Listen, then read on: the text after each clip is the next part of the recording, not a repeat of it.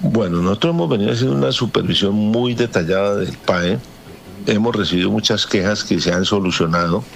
Estamos hablando permanentemente con los veedores y queremos, queremos hacer una cosa con el PAE que, que en este momento no alcanzamos a hacerlo. Eso tiene una cantidad de burocracia y de normas, pero queremos, eh, como prometimos en campaña, eh, dos cosas. Primero, que a las manipuladoras de alimentos les paguen lo que corresponde por ley con sus prestaciones.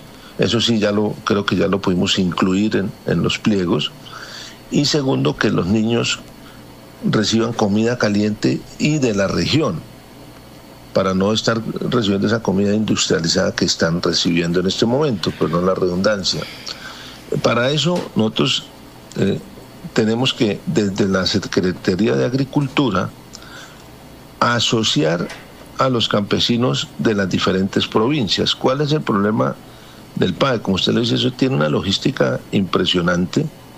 Es eh, llevar comida a dos mil y, pico de instituciones educativas y muchas veces los productos se compran en, eh, los traen de la provincia, los compran acá y los devuelven allá a los colegios.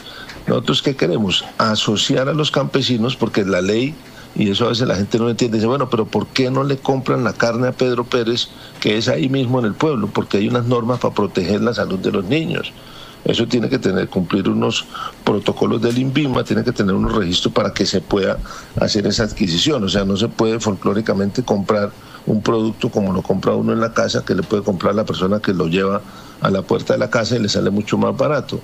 Eh, eso tiende a proteger la salud de los niños. Entonces nosotros queremos asociar a los campesinos para que haya unas normas, unos estándares que se cumplan y que en la misma región se adquieran los productos para que sean frescos para, para los niños. Hacia allá le estamos apuntando, estamos organizando todo eso, eso requiere todo un proceso de asociación de los campesinos, eh, una parte jurídica para que ellos puedan contratar, para que tengan eh, toda la parte legal para poder hacer contratación y poder vender esos productos.